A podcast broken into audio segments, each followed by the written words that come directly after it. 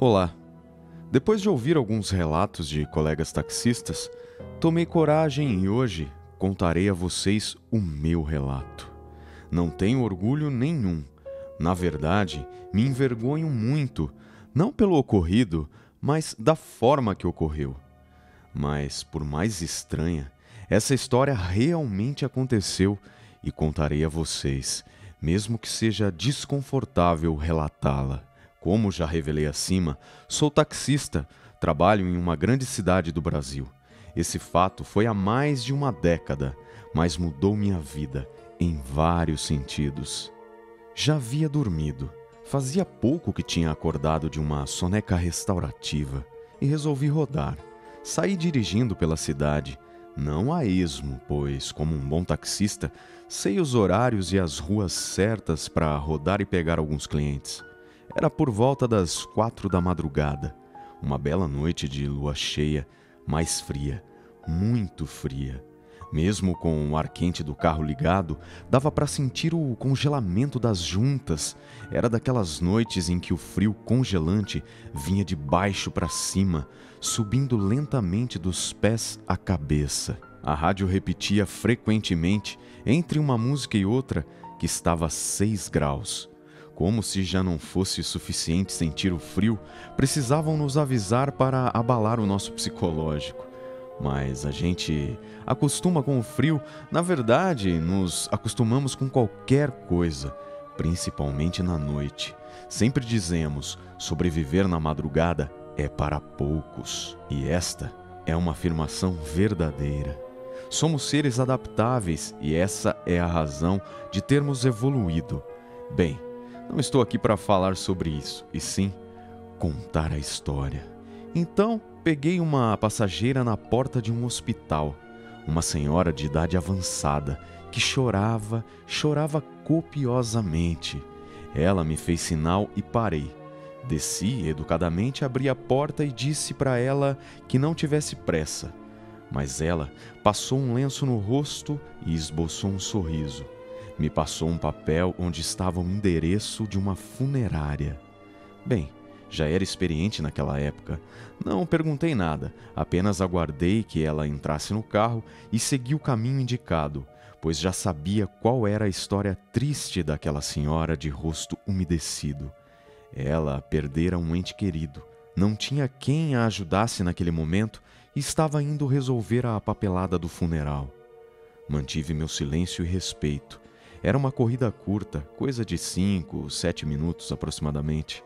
Porém, na quadra onde deixaria a senhora chorosa, vi na esquina um vulto estranho, algo se esgueirando na calçada. Apertei bem o olhar e notei que era uma velha. Bem, vocês sabem, aquela descrição básica de bruxa velha: cabelos longos, grossos, brancos, acinzentados e lisos. Muito magra, quase que esquálida. Parecia ter mais de cem anos. Antes que você me pergunte como notei tanto em alguém em uma passagem rápida, eu respondo: experiência, zelo, cuidado e atenção plena. Como disse, a madrugada é para os fortes. É fácil de ser assaltado ou até mesmo ser morto. Qualquer descuido pode ser fatal. Então, Sempre, quando eu digo sempre, é sempre mesmo, na quadra onde vou estacionar para largar um cliente, eu cuido de cada detalhe. Aquela peculiar imagem ficou na minha mente até eu chegar ao meio da quadra, onde deixei a passageira. Era normal ver moças nas esquinas naquele horário, mas não senhoras de idade tão avançada assim, ainda mais naquele frio. Educadamente agradeci o pagamento Perguntei se ela queria que eu aguardasse. Foi a vez de ela agradecer. Disse que não precisava, pois um filho, que logo chegaria da cidade vizinha, e iria pegá-la ali. Então nos despedimos. Não havia nem manobrado o carro para voltar ao ponto e o telefone tocara. Era da central. Uma chamada para buscar um passageiro com urgência no hospital municipal. Uma chamada prioritária.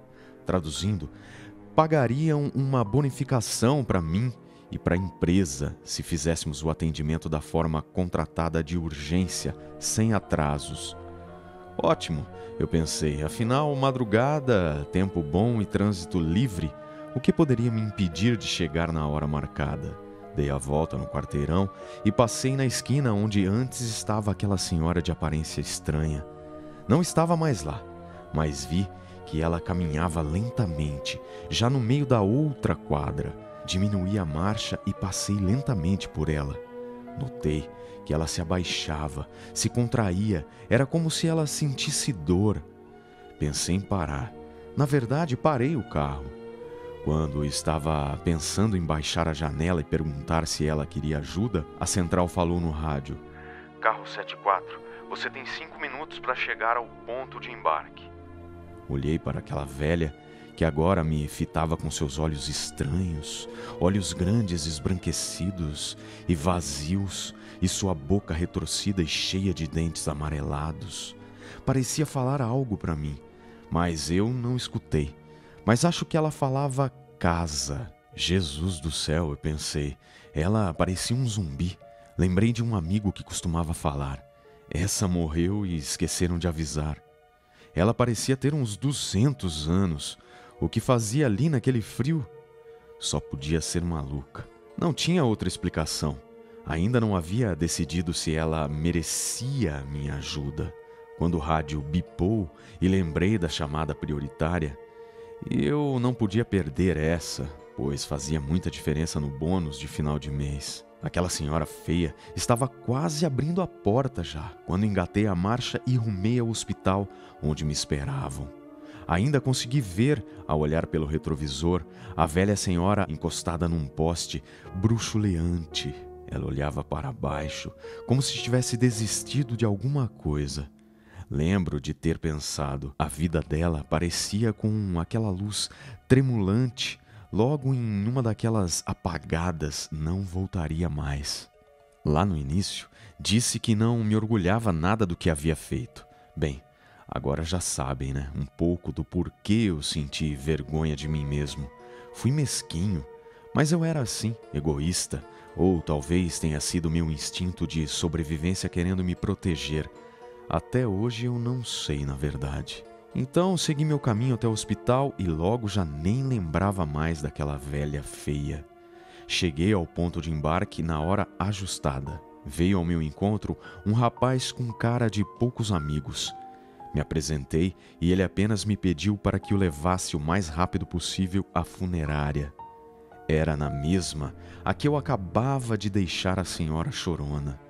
Comentei o fato ao rapaz, que foi logo me dizendo que provavelmente foi a mãe dele que eu havia levado. Fiz a descrição dela e ele confirmou que era ela mesma.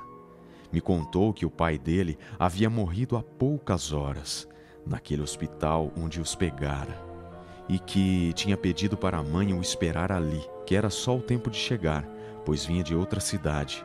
Não tinha carro, pegaram um táxi de lá para cá mas a mãe dele sempre foi impulsiva e não esperava por ninguém, nem por ele, e fez um comentário sarcástico.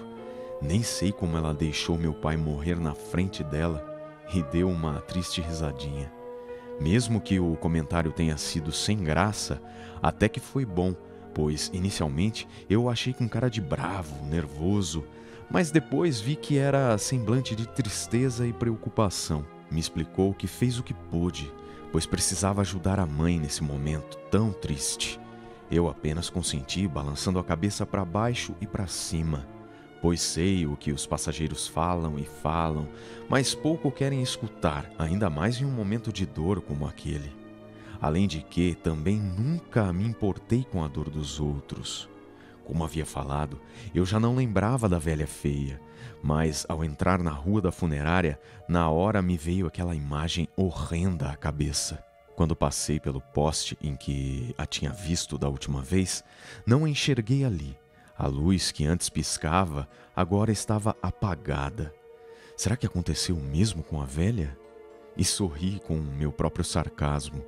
Mas mesmo sem a luz da lâmpada, apenas com o luar, parecia haver uma impressão próxima daquele poste, algo como uma mancha escura no ar, como se fosse uma sombra, uma parte mais escura que o escuro, estranho, muito estranho.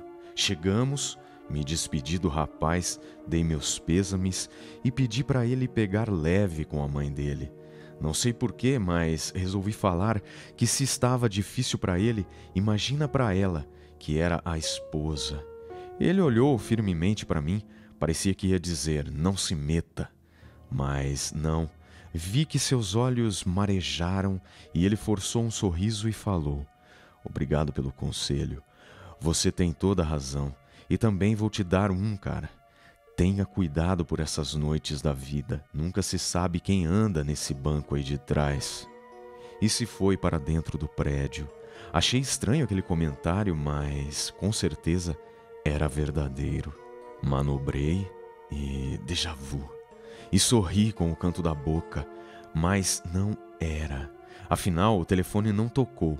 Dessa vez, e, e, também não daria o azar de ver aquela velha horrível se arrastando pela rua.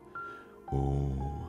Quando passei pelo poste, um enorme susto. A lâmpada acendeu de repente, muito forte, firme e clara. E, para surpresa maior ainda, aquela sombra escura que eu tinha notado antes era uma mulher. Mas não a velha grotesca, e sim uma linda jovem, toda de preto, com longos cabelos negros amarrados, que deixavam ainda mais à mostra seu rosto branco, muito branco. Pensei, deve ser gótica, dark, sei lá o que. Dessas que usam roupas pretas e não pegam sol. Ela fez o sinal. Eu parei, claro. Ela veio sorrindo para o carro e eu também sorri. Até que enfim, uma visão agradável depois de tantos passageiros chorosos e tristes, e pior, aquela assombração que havia visto por ali. Nada melhor que uma bela visão para esquecer uma feia.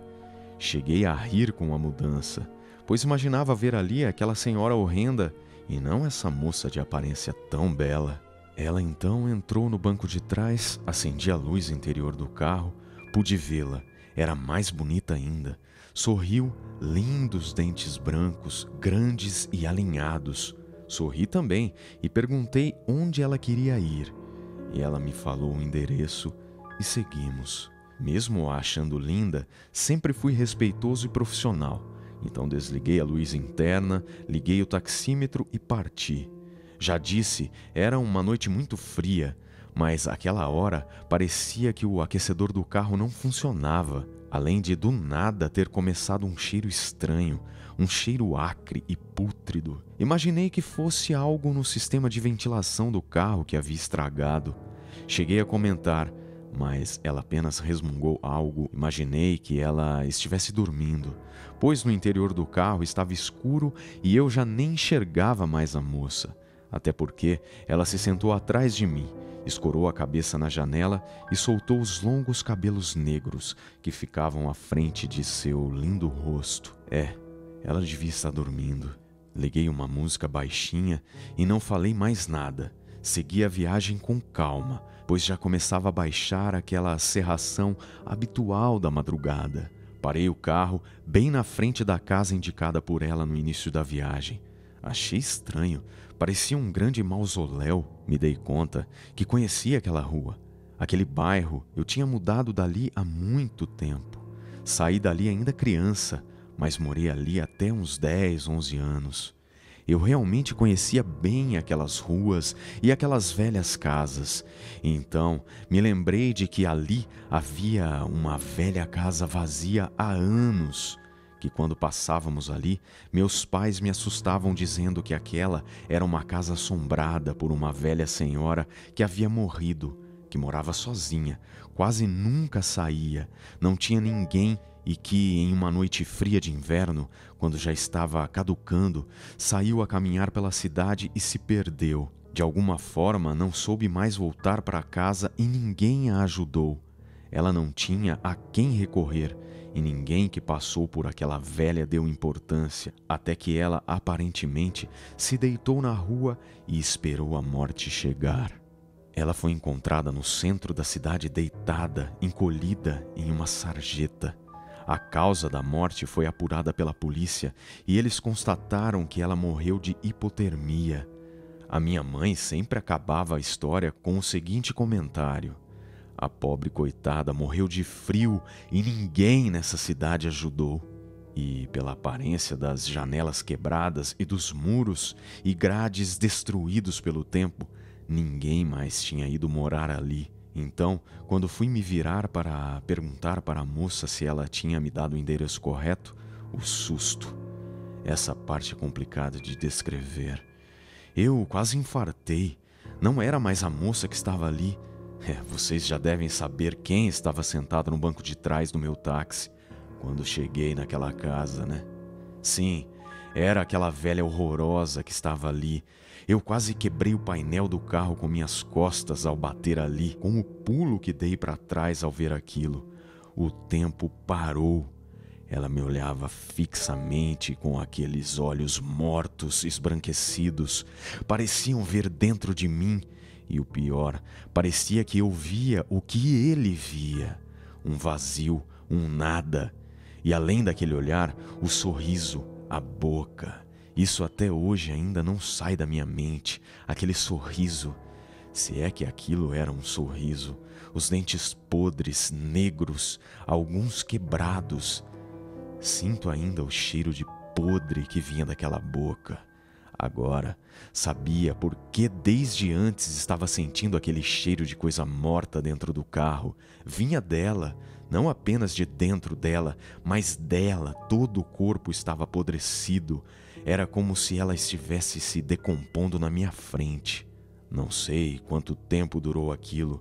Eu não sei se gritei, e se gritei, não ouvi pois na minha cabeça havia apenas a gargalhada dela, alta, estridente, como se estivesse engasgando na própria saliva. Eu a vi descendo do carro, me fitava o tempo todo, seus olhos pareciam estar mirando os meus, mas agora o olhar dela não parecia mais me machucar, e sim parecia querer me agradecer. Como naquela vez que quase parei para ela entrar, novamente ela mexia a boca falando algo, mas dessa vez eu consegui ouvir. Ela dizia: Minha casa. E assim, passando pelo portão da velha casa, ela sumiu na serração. Eu acordei caído no banco do carona. Não sei quanto tempo fiquei assim, naquela rua erma e fria. Meu pavor era tanto que apenas liguei o carro e saí o mais rápido que pude. Acabou. Acho que para ela sim, que finalmente foi levada para casa. Mas para mim não acabou ali. Os anos se passaram e eu mudei muito após esse fato. Pode parecer uma história de louco, eu mesmo me tratei com um psicólogo e com um psiquiatra por anos para entender o que realmente aconteceu, pois eu sei que aconteceu. Posso garantir a vocês.